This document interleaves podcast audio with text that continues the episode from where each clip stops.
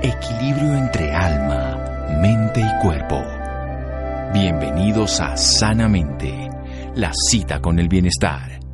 Dirige Santiago Rojas.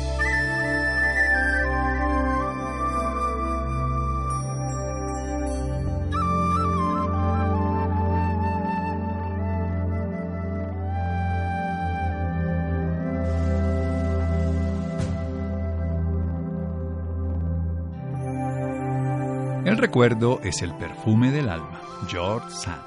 Buenas noches, estamos en Sanamente de Caracol Radio. Recordar a los amigos, el amor, la amistad son eternas. Las relaciones cambian. Y este amigo, conocido de muchos médicos, el doctor Gerardo Gómez, la semana pasada fue asesinado. Él dejó este plano, lo trataron de robar, en fin, condiciones sin esclarecer pero dejó muchos legados en muchas personas que lo conocimos, muchas personas que aprendieron de él. Era un médico cirujano en la Universidad de Antioquia, especialista en medicina biológica de la Sociedad Internacional de Homotoxicología, Baden-Baden en Alemania, y además hacía cursos y terapias con talasoterapia. Sabía muchísimo de medicina nutricional, lo tuvimos en el programa un par de veces y quería hoy precisamente rendirle un homenaje recordando uno de sus programas que hicimos el 15 de septiembre del 2016 sobre el síndrome metabólico, que es un proceso, un trastorno que es muy común en su forma coloquial, en su forma didáctica en su sabiduría, siempre nos enseñaba muchas cosas sobre nutrición, sobre muchos temas de la vida, una mirada profunda, sencilla y ha dejado pues un hueco dentro de la medicina, dentro de las personas que lo quisimos y por eso quiero rendirle este sentido homenaje al doctor Gerardo Gómez con ese programa que hicimos el 15 de septiembre del 2016. Vamos para él. El doctor Gerardo Gómez, médico cirujano de la Universidad de Antioquia, especialista en medicina biológica de la Sociedad Internacional de Hemotoxicología en Baden-Baden, en Alemania, es diplomado en homeopatía en la Fundación Universitaria de las Ciencias de la Salud, aquí en Colombia, y realiza temas, talleres y conferencias permanentemente de salud, sobre todo utilizando estrategias de la talasoterapia, o sea, la medicina del mar. Y hoy nos va a hablar de la nutrición, de la actividad eh, física y mental, del ejercicio frente al síndrome metabólico. Doctor Gerardo Gómez, buenas noches y gracias por estar de nuevo aquí en Sanamente Caracol Radio. Muy buenas noches, Santiago, y buenas noches a tu enorme audiencia. Bueno, Gerardo, ¿qué es el síndrome metabólico? Santiago, para hacer la explicación un poquito más escuelera, pensando en los pacientes que no manejan mucho una Yo no sé nada ni nadie, dele, dele, dele. Me voy a permitir que hagamos un poquito de historia. Eso. Cuando yo era estudiante, eh, rotada por el Hospital San Vicente de Paul, por allá por los años uh. en 82, a que no me haga mucho las cuentas. Recuerdo que había un programa de hipertensos donde la gente incluso hacía filas en los hospitales para ir a reclamar la droga para la presión. Y eso era un, eh, eh, por allá en uno de los bloques de, de cualquier hospital. Y había otro programa para los diabéticos, donde la gente, el diabético, iba a unas reuniones de diabéticos y a unas charlas educativas y a recibir algunos, algunos medicamentos o exámenes propios para la diabetes y ya comenzaban a aparecer cifras preocupantes de gorditos, como mucha gente con sobrepeso. Entonces, pero eran mundos aparte, o sea, uno era el programa de hipertensos y nos enseñaban a manejar escalonadamente cómo tratar a un hipertenso, qué medicamento se daba primero, si no funcionaba, cuál se agregaba de segundo, y eso era una pirámide donde íbamos agregando medicamentos hasta llegar a cuatro o cinco medicamentos. Se empezaba con un diurético que era la hidroclorotiazida, y si eso no era suficiente, entonces agregábamos el artensor, que, es el propranolol. El Entonces, ah, recuerdo muy bien que eh, era con lo que nos corchaban, cuál era el manejo de la hipertensión, y otra cosa, como si fuera un mundo aparte, era manejar a un diabético. O sea, había la idea de que esas dos enfermedades no eran ni prójimos. Pues no, no, no, nada que ver. Una cosa era ser diabético, otra cosa era ser hipertenso. Y comienza a aparecer mucho la población gorda. Y eso fue uno de los temas, pero boom, en medicina. Algún científico dijo, esas tres cosas tienen algo en común. ¿Cómo así? Digo, sí, tener la presión alta, ser diabético y ser gordo, tener sobrepeso, ojo que esas tres cosas tienen algo en común. Podríamos decir que son un mismo problema. ¿Y qué tienen en común? Las tres tienen alta la insulina. Es un problema de un exceso de insulina y a esas tres cosas la vamos a llamar síndrome X.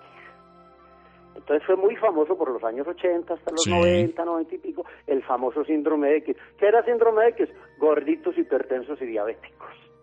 Entonces ya creo que ese es un buen punto de partida para que nuestros pacientes entiendan. Porque ese síndrome, ese síndrome X, que tiene como fundamento bioquímico, como raíz del problema, una resistencia de los músculos a la insulina, lo cual hace que el páncreas se vea obligado a producir más y más insulina, y entonces resulta que el veneno letal, el que nos está matando, es el exceso de insulina. El problema del diabético no es tanto que no produzca insulina, eso es al final. Cuando se agota. En las fases iniciales, el problema de la diabetes es que el diabético está produciendo mucha insulina. ¿Por qué? Porque sus músculos son resistentes a la insulina, entonces su páncreas responde produciendo más y más insulina y cuando se tiene la insulina alta van ocurriendo muchas cosas. La más importante, que está hoy bien dilucidada, cuando tenemos la insulina alta nos inflamamos por todo el cuerpo, se nos inflama el interior de las arterias, se llama inflamación endotelial, se nos inflaman todos los tejidos y aunque no duelan, hay criterios para saber que estamos inflamados. Entonces hoy el término de moda se llama inflamación silenciosa, crónica. Y la inflamación silenciosa crónica tiene como causa fundamental la insulina alta. Entonces vamos a acuñar una palabra para el público, hiper, alto, insulinismo. El hiperinsulinismo es el chasis de este problema, es como es la columna vertebral de un problema gigantesco que es por el que me preguntaste empezando. ¿Qué es síndrome metabólico? Básicamente es un problema de hiperinsulinismo. Y comenzó con tres enfermedades asociadas que tienen en común hiperinsulinismo, sobrepeso, hipertensión, diabetes. Pero ¿qué pasó? Que luego se descubre que el que tiene los triglicéridos altos y el colesterol bueno bajito y entonces tiene problemas con los lípidos de la sangre, lo cual pues genéricamente puede llamar dislipidemias o trastornos con los lípidos, tiene el mismo problema. Entonces ya agregamos una cuarta causa, los trastornos de lípidos en la sangre, y vamos en cuatro. Y luego resulta, y es descubrimiento muy importante, que el riesgo más alto de infarto es la insulina. El examen más importante para controlarle a un paciente con riesgo de infarto se llama hiperinsulinismo. Entonces, aparece que la enfermedad causante de muerte es número uno en el mundo que se llama enfermedad cardiovascular, o sea, infarto agudo de miocardio, tiene como principal causa la insulina, no el colesterol alto como habíamos creído tanto tiempo, no, es la insulina alta que vamos a explicar más adelante por qué vías, por qué mecanismos una insulina alta termina infartándonos. Entonces ya vamos en cinco, se le agrega infarto agudo del miocardio o enfermedad cardiovascular. Y luego resulta que hay una cantidad de chicas que tienen ovario poliquístico y que cuando no es bien tratado un ovario poliquístico, todas estas chicas terminan diabéticas. Entonces vamos viendo que un, una chica con ovario poliquístico es una prediabética si no se aborda adecuadamente y ya vamos en siete. Entonces tenemos siete enfermedades que todas tienen en común algo. Un exceso de producción de insulina. Hay muchos cánceres, muchos tejidos cancerosos en el cuerpo pero hay seis tumores que hoy están bien clasificados y se llaman tumores insulino dependientes. O sea, tú puedes tener la herencia, ser portador de una tendencia a tener cáncer de mama o de colon o de páncreas, pero mientras no tengas el desencadenante, probablemente seas un portador silencioso y no vas a ser el tumor canceroso. Pero el golpe desencadenante se llama hiperinsulinismo. Entonces, esos seis tumores insulino dependientes vienen a agregarse a los siete que ya teníamos, entonces ya vamos en 7 y 6, 13. Y así, hoy estamos en 15 patologías que conforman el síndrome metabólico. Bien, vamos a hacer un pequeño corte, ya seguimos. Síganos escuchando por salud. Ya regresamos a Sanamente. Bienestar en Caracol Radio. Seguimos en Sanamente.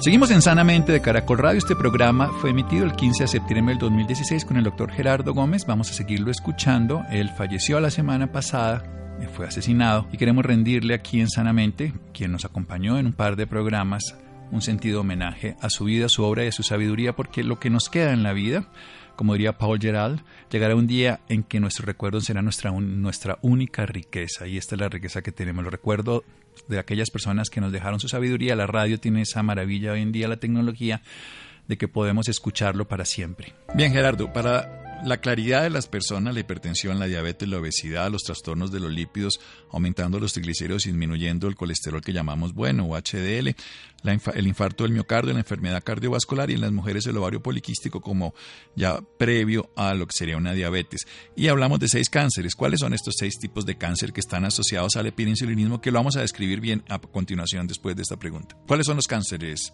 Gerardo? Bueno, los seis tumores que se consideran insulino dependientes. Sí fueron primero los ginecológicos. Entonces, los primeros identificados fueron el cáncer de mama, sí. el cáncer de ovario sí. y el cáncer de endometrio. O sea, pues, es bueno precisar porque por mucho tiempo se dice, no, que el cáncer de útero, la gente pensó que era del cuello uterino. No, es el cáncer de endometrio. Entonces, ahí vamos en tres. Ahora el colon, siga. Eh, eh, entonces, sí, vamos, el cáncer de ovario, cáncer de mama, cáncer de endometrio y aparece en el hombre el cáncer de próstata y vamos en cuatro cánceres. O sea, esos cuatro tumores son altamente insulino dependientes, un factor de riesgo, el golpe desencadenante es que estemos en hiperinsulinismo. Hasta ahí vamos en cuatro que son muy de la esfera ginecológica, ginecológicos y uno de la urología. Andrológica, sí. Bueno, y, pero luego aparecen dos más. Aparece el tumor de colon, el cáncer de colon, ingresó a la lista como tumor insulino dependiente, y el último que ingresa es el de páncreas. Entonces ahí tenemos seis tumores altamente insulino dependientes. Tener la insulina alta es aumentar altamente el riesgo de que se nos formen tumores cancerosos y sobre todo si uno tiene un terreno abonado. Si en la familia, por ejemplo, ha habido mucha expresión del cáncer de colon, pues es muy riesgoso tener la insulina alta, lo mismo con las mujeres con un historial familiar de mucho cáncer de seno. Entonces, por eso decimos, entonces íbamos en siete causas, más los seis tumores insulino dependientes van trece. Y pues ya para no dejarlo incompleto, las dos últimas que me faltan para las 15. Las últimas dos enfermedades que vienen a ser parte como de ese, como 15 manifestaciones que no son más que los picos visibles como las montañas de hielo visibles, pero que lo que hay debajo es un gran iceberg que se llama hiperinsulinismo. Las otras dos enfermedades que nos faltaban son el hígado graso no alcohólico, porque siempre oíamos decir que el hígado graso era un problema de borrachos. Y de pronto comienza a aparecer un montón de gente con hígado graso y la pregunta del médico era, ah, ha sido alcohólico. Doctor, nunca me he tomado un trago. La cuota inicial de la cirrosis. Claro, la cuota inicial. Pero es que la gente se olvida algo elemental. ¿Por qué el alcohol produce cirrosis en última instancia? Porque es un azúcar. Porque es que el alcohol es un azúcar. Y entonces, la gente que nunca toma licor, pero que come mucha panadería, mucha galletería, mucha pastelería, mucha confitería, mucha gaseosa, mucho snacks, mucha yuca, papa, plátano y fideos, que todo termina convertido en azúcar, pues es como si estuviera tomando licor desde el punto de vista del balance de ingreso de azúcar al hígado. Y la última patología, la número 15, la suma. Un escritor que es muy conocido por el público, un japonés, que ha escrito unos libritos bastante interesantes, uno que se llama La enzima prodigiosa y otro que se llama El factor microbio, se llama el doctor Hiromi Chinya, y él dice en su libro, La enzima prodigiosa, que para él la apnea del sueño es un hiperinsulinismo. Y da muy buena y dice que mientras a un paciente con apnea del sueño no se le corrija su hiperinsulinismo, no se le curará la apnea del sueño. Probablemente se le mejore durmiendo conectado a una cámara que se llama el CIPAC y eso le, le mejorará y le, y le evitará los pequeños despertares y esas microapneas que hace durante la noche, pero eso es enmascarar el cuadro, eso no es ir a la raíz del problema. Él dice que mientras a un paciente con apnea del sueño no se le arregle su hiperinsulinismo, no estamos yendo a la raíz del problema. Entonces ahí tenemos 15 patologías que son manifestaciones, yo lo llamo los 15 rostros del hiperinsulinismo. Entonces, aquí nos, nos topamos con un tema bien, bien bonito y bien interesante que yo creo que hable, abre toda una perspectiva de nuevo, de nuevo abordaje a las 15 patologías. Hay una pareja de esposos en Nueva York que se llaman los doctores Heller, Richard y Raquel Heller. Tienen también unos libros muy bonitos en Editorial Urano. El uno se llama Dieta para los adictos a los hidratos de carbono y la otra se llama Salud para toda la vida. Bueno, y tiene un tercero que se llama Corazón Sano. los esposos Heller tienen una teoría fascinante y es que la ciencia siempre soñó con encontrar un factor común a todas las enfermedades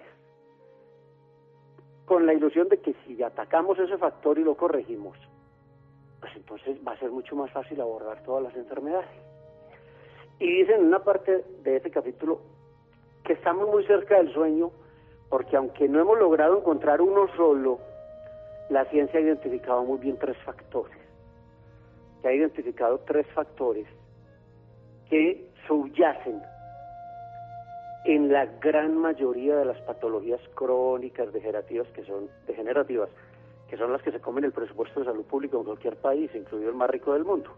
Y él dice que son unos grupos de genes predisponentes, que allá está apuntando la ciencia, que la ciencia nos ayude a identificar que cierto grupo de genes predisponentes ponen en acción las enfermedades que conocemos hoy.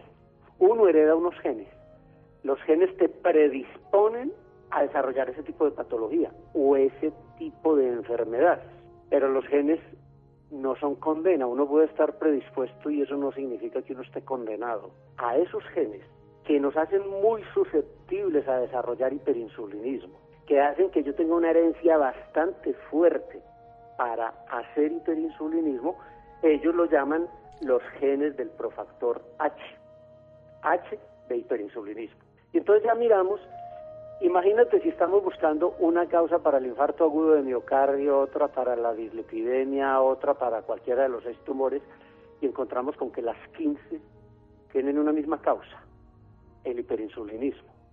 Entonces nos estamos acercando a ese sueño de la ciencia del que hablan los doctores Heller, de que si encontramos una causa y la entendemos, es cuestión de enfocarnos en esa causa y no estaríamos buscando 200 causas diferentes para 200 enfermedades. Ya ahí podríamos hablar de, de muchas más de 200 solo con tres profactores. Entonces ya dije el primero, ellos identifican que el más común, el más bien estudiado y el que más programas de acción preventiva permite es el profactor H, porque lo tenemos clarísimo, es un hiperinsulinismo con un alto componente hereditario pero con un desencadenante, los hábitos alimenticios, la dieta. Frase muy bella, los genes cargan el arma, pero los hábitos de vida y la dieta aprietan el gatillo. Bien, vamos a dejar de apretarlo en este momento porque vamos a hacer un pequeño corte, pero nos va a contar la dieta que lo predispone y el sedentarismo que lo daremos en otro momento. Claro que sí. Estamos con Gerardo Gómez aquí en Sanamente de Caracol Radio. Síganos escuchando por salud. Ya regresamos a Sanamente. Bienestar en Caracol Radio. Seguimos en Sanamente.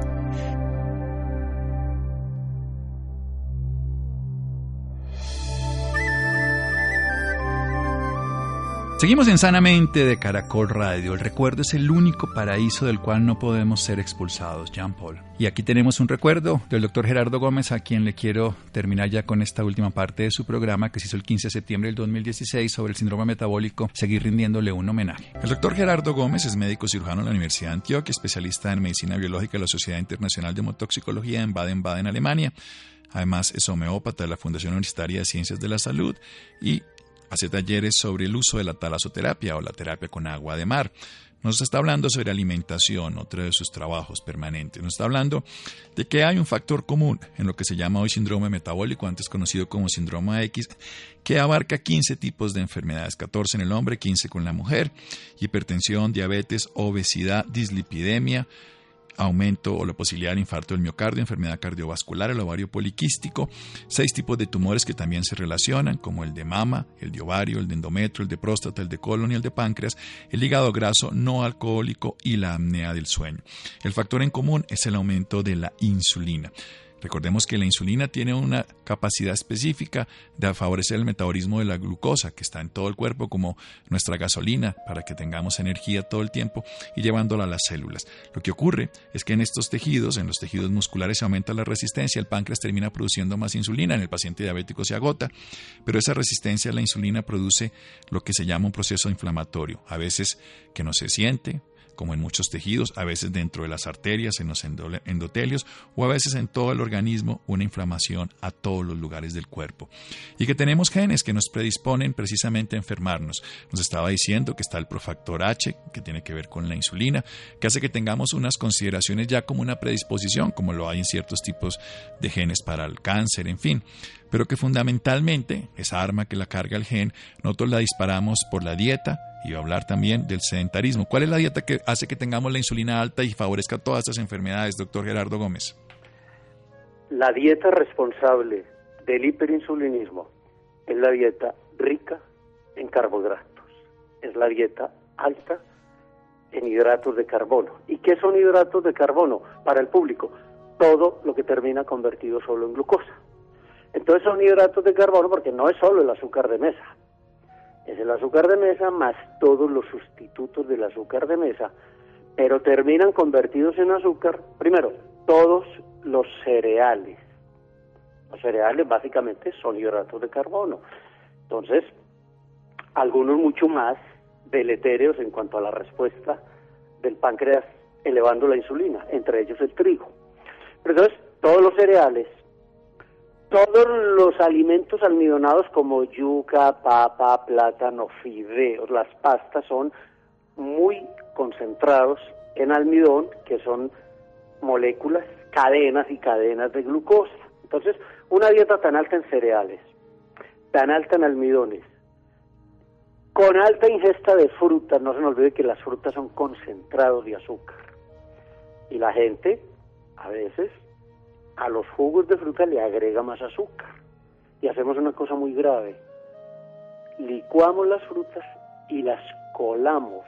Y cuando usted cuela la fruta, le quita lo esencial. está sacando lo que hace, lo que protege de el impacto contra el páncreas para que genere mucha insulina. O sea, aumentamos mucho más la concentración de azúcar cuando le quitamos la fibra en los jugos. Entonces, eh, una dieta con cereales al desayuno, con jugos a lo largo del día, con frutas, con muchos almidones al almuerzo, la bandeja paisa, por ejemplo, es un poquito de carne, no es tanta, y todos los almidones, yuca, papa, plátano, fideos, arroz, mucho, demasiados cereales y algo de carne, que es lo que le equilibra un poco, con el agravante de que es frito. Entonces, el otro factor más deletéreo, aparte de los azúcares, que se convierte en azúcar, son los fritos porque prácticamente los fritos, en el consenso de hoy, serían la única grasa mala. Eh, se está replanteando mucho qué tan malas son las grasas para el, para el ser humano y todo parece indicar que son el combustible ideal. Deberíamos tener una dieta mucho más alta en grasa.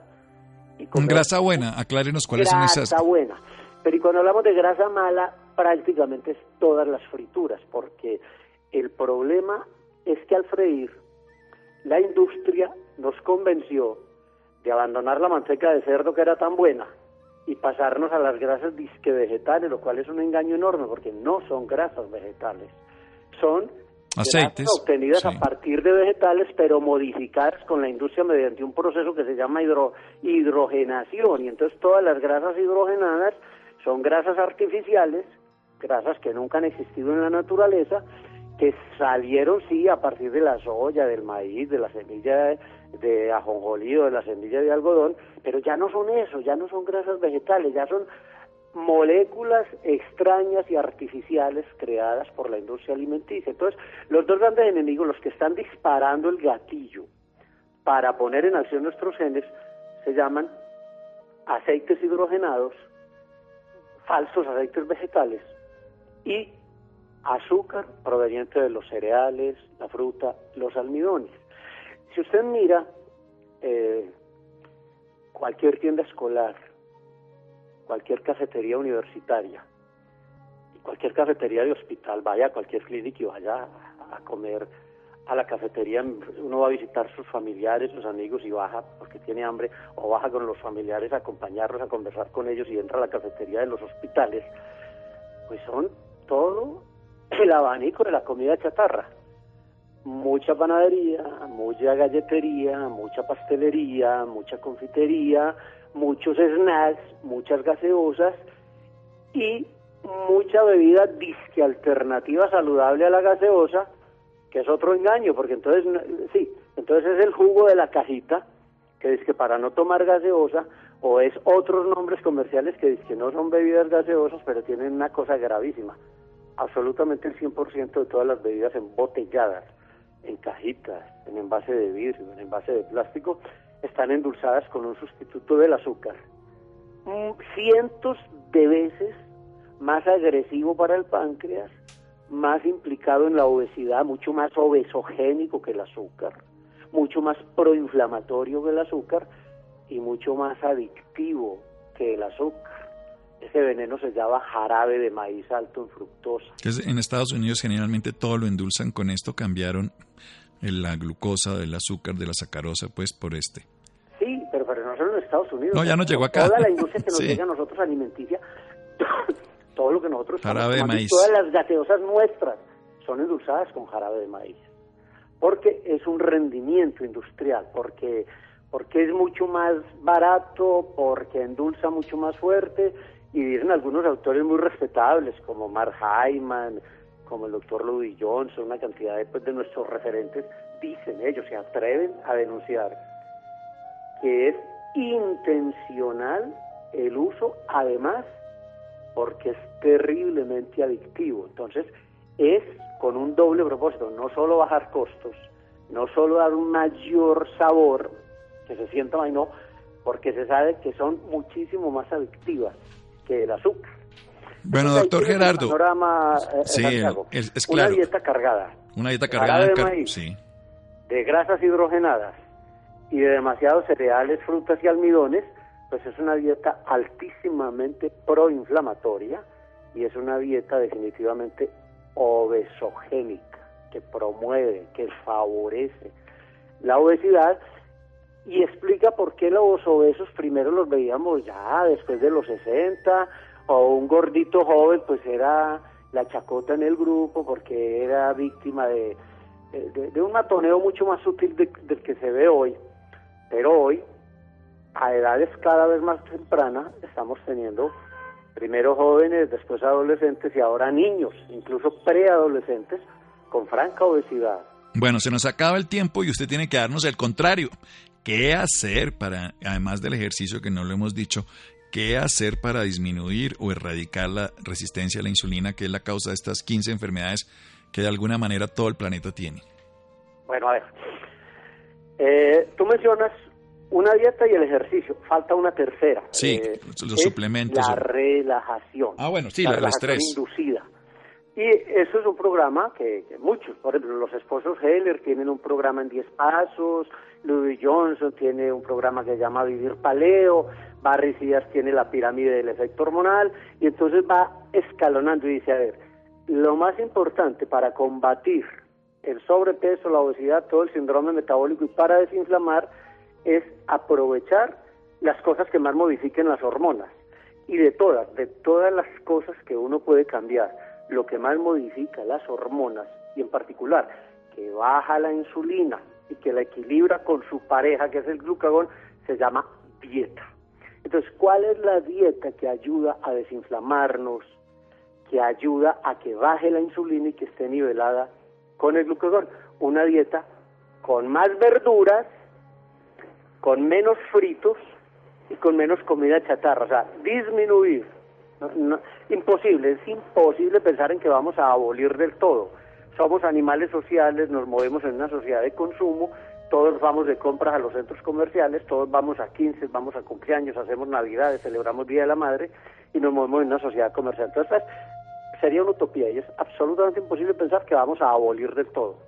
Pero tiene que haber una campaña muy seria y con mucho apoyo de parte del gobierno, que no la hay, para educar, sobre todo empezando por los maestros y por los médicos, cómo bajar la carga de comida chatarra. Entonces eso significa menos panadería, menos galletería, menos pastelería, menos confitería, menos gaseosa, menos snacks y menos fritura. ¿Y más? Aumentarle mucho el consumo a la verdura. Hay que aumentar la verdura, que es el carbohidrato por excelencia.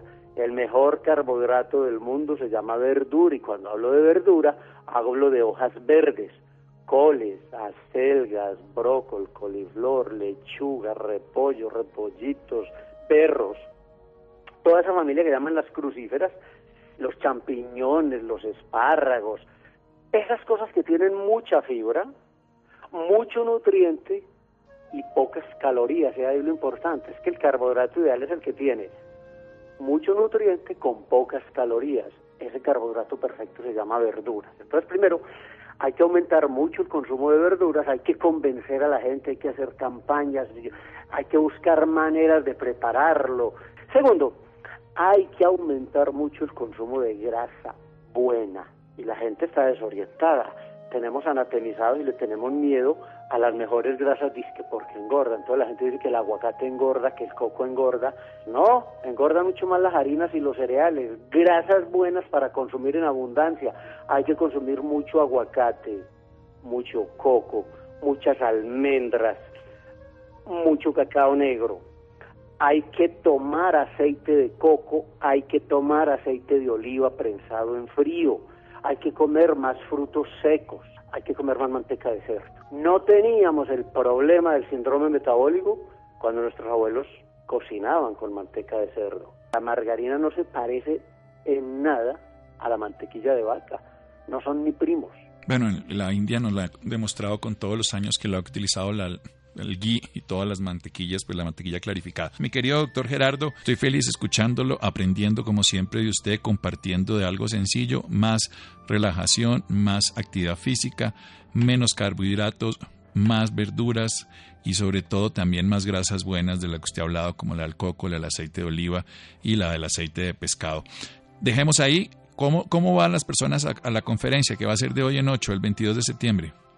Eh, bueno, a ver, esto tiene una invitación presencial. Eh, para eso pueden comunicarse con laboratorios Magna, Magna Trade, en todo el país. La gente se puede conectar.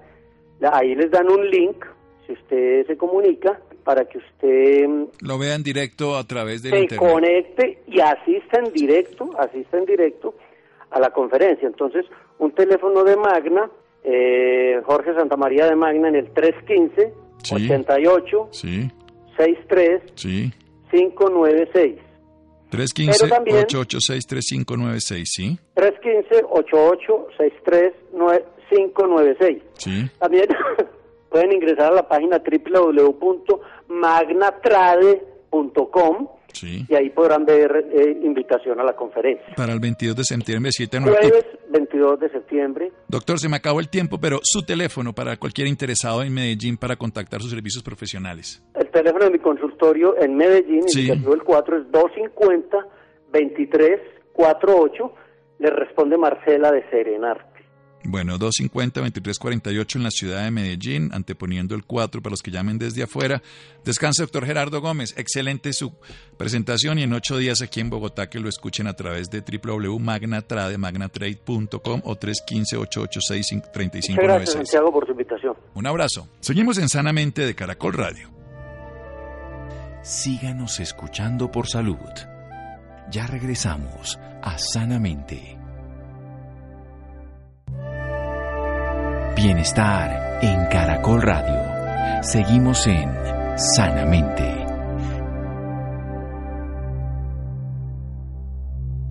Seguimos en Sanamente de Caracol Radio. La hidradenitis supurativa es una enfermedad inflamatoria crónica que causa la formación de bultos o nódulos pequeños y dolorosos debajo de la piel que aparecen en zonas como las axilas, la ingle, entre los glúteos y debajo de los senos. Algunas personas viven entre los 8 y los 10 años con esta patología sin recibir tratamiento certero. Vamos a hablar sobre ese tema. Santiago, buenas noches. Buenas noches Santiago para usted y para todas las personas que nos escuchan a esta hora.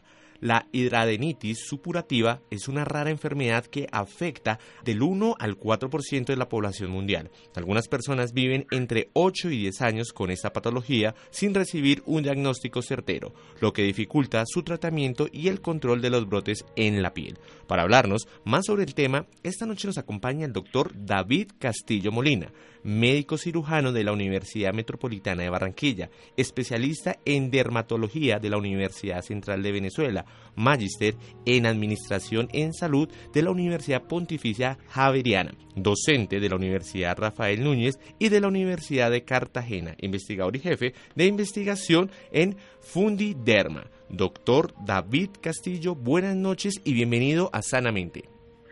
Buenas noches, encantado de estar en Sanamente, un programa que me encanta porque es eh, muy ilustrativo y habla muchos aspectos excelentes de salud. Eh, eh, un saludo a, toda la audiencia.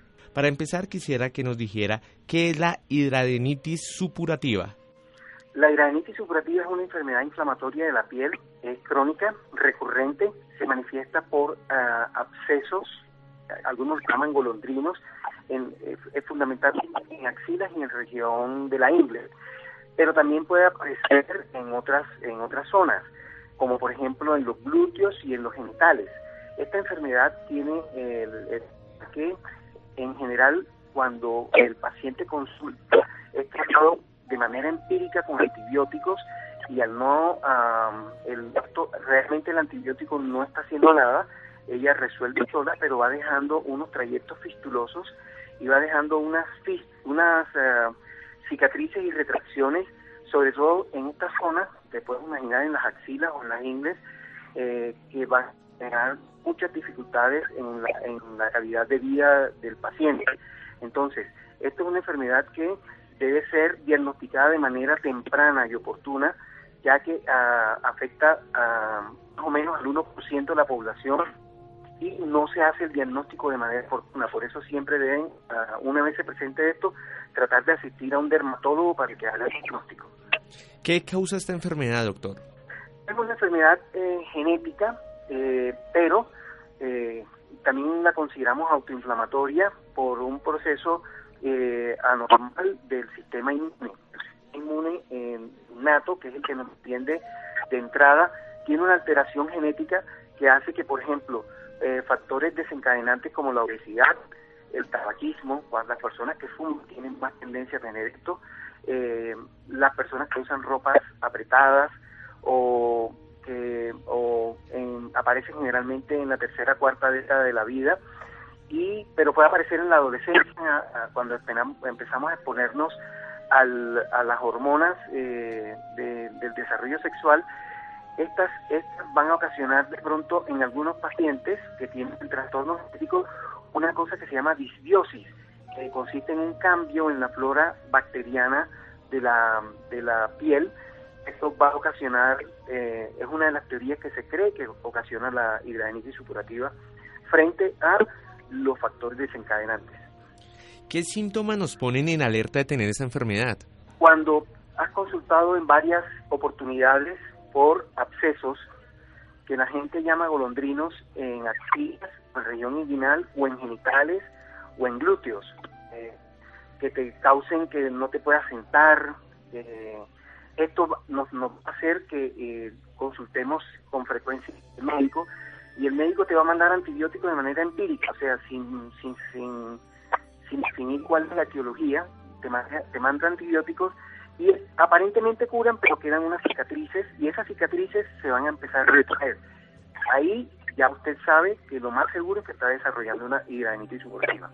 ¿Cómo podemos prevenir esta enfermedad? La mejor forma de prevenirla es primero evitando todos los factores desencadenantes que te mencioné, por ejemplo, eh, no fumar, mantener eh, una vida sana y, no llegar al sobrepeso, eh, hacer un aseo adecuado de la piel, no excesivo, pero sí adecuado, un vez al día, por ejemplo, el baño, acudir una vez aparece una, una, un absceso que cause una retracción de inmediato al dermatólogo, porque ya es uno de los primeros, de primeros daños y es mejor que empecemos el tratamiento lo más oportunamente posible. ¿Cuál es la edad donde se desarrolla esta enfermedad? Generalmente puede aparecer en la infancia, pero en muchas ocasiones aparece en la adolescencia.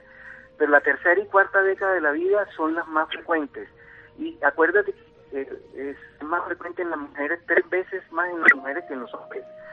Pero en los hombres es más severa. En las mujeres eh, aparece eh, en tres, tres veces más que en los hombres. ¿Cuáles son los tratamientos que reciben los pacientes que padecen esta enfermedad? Bueno, el tratamiento se lo, establece el dermatólogo de acuerdo a la gravedad de la enfermedad. Hay formas leves que se pueden resolver con cirugía o con un determinado tipo de antibióticos por un determinado tiempo que aparentemente eh, puede, puede parecer para otros especialistas o para otros médicos, pero que es el tratamiento adecuado, porque como el proceso realmente no es infeccioso, el proceso de liberación de pus y todas estas cosas eh, muchas veces es por la enfermedad autoinflamatoria. Entonces, eh, puede ser, primero empezamos con este con estas etapas, de acuerdo a un criterio que se llama criterios de Hurley, que lo conoce muy bien el dermatólogo, entonces puede ser tratamiento con antibióticos y posteriormente, si fracasamos con eso, hay un medicamento, hay un medicamento nuevo que está aprobado, eh, de hecho hay más en investigación, eh, pero que en Colombia está aprobado solo uno, que eh, hace un, ah, una, un control de la enfermedad de manera que no aparezcan más accesos una vez empezamos este tratamiento. ¿Esta patología se da más entre hombres o mujeres? Es más frecuente en las mujeres, es tres veces más, más frecuente en las mujeres que en los hombres. ¿Qué, qué, síntomas tiene? ¿Son diferentes o son los mismos síntomas tanto para los hombres como para las mujeres? Realmente son los mismos síntomas, pero en los hombres es un poquito más severa cuando aparece, también porque el hombre siempre se tarda un poco más en consultar. Perfecto. Doctor, ¿qué consejo le puede dar a los oyentes sobre este tema? Eh, si usted presenta abscesos, eh, quistes o eh, abscesos a repetición en, la, en, la, en, la, en las axilas, en la región inguinal o en los genitales, en lugar de seguir asistiendo a su médico general, consulte directamente al dermatólogo. Pide que lo envíen al dermatólogo, porque el dermatólogo es el especialista que le va a hacer el diagnóstico.